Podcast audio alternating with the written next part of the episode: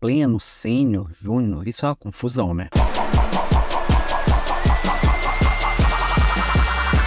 Oi, bom dia. Ontem eu recebi um recado aqui, uma mensagem no privado de uma seguidora, me perguntando o que, que ela poderia fazer com um colaborador sênior que não apoiava os colaboradores júniores. E eu falei com ela, basicamente, que precisa de uma boa conversa e um esclarecimento qual a diferença de um colaborador júnior para um pleno e para um sênior? Porque essa confusão é muito comum. Muita gente acha que, o, que aquela pessoa que ganha como um sênior, tem lá o sênior escrito lá no crachá, é só porque ele tem mais tempo de casa. Não, a não ser que você trabalhe numa empresa japonesa, que às vezes isso é bem comum, ou em alguns algumas setores do serviço público, onde também o tempo de casa vai contar bastante, isso não é tão comum por aqui. O mais comum é o seguinte: o colaborador júnior é aquele que ainda não conhece tão bem os processos e vai ter muita dúvida, que precisa de ajuda para trabalhar. Pleno já é aquele que já se desenrola sozinho 99% do tempo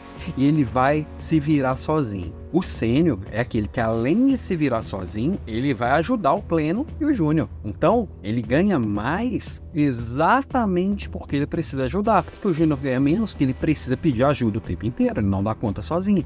Não é por acaso que tem uma diferença de salário, uma diferença de status dentro da empresa. E, e isso precisa estar claro, porque se o sênior não quer ajudar, ele simplesmente não é sênior. E ele está ocupando um espaço, uma cadeira e um espaço no orçamento que ele é nobre. Eu posso promover um pleno a sênior, desde que ele desocupe o lugar.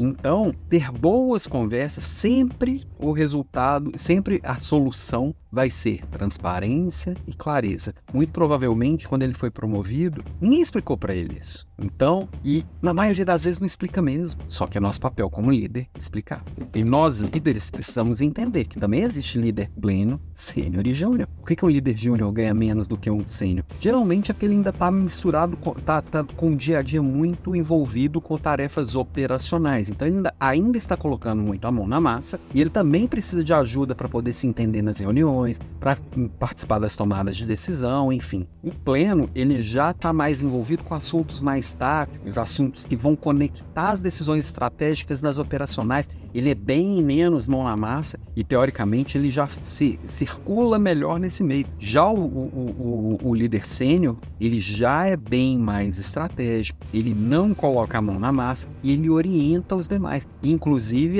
sendo referência para os líderes plenos e júniores. Se isso não está claro para equipe, se não está claro para as pessoas, vai sempre ter essa confusão. Por que, que eu faço mais do que o outro? O outro não sabe se virar e eu que tenho que ir lá explicar? É bem isso. Ó, lembrando, hoje é quarta-feira, mas hoje não teremos a Leader Class porque ela foi transferida para amanhã. Hoje eu vou ter um encontro aqui com outros top voices e, e aí eu não vou poder, que é no mesmo horário, tá? E amanhã, às 18h26, nós vamos falar sobre negociações aqui na nossa Leader Class. No mesmo horário de sempre. Se organiza aí para estar junto aqui, participando ao vivo. Beijo para você e até amanhã. Tchau, tchau.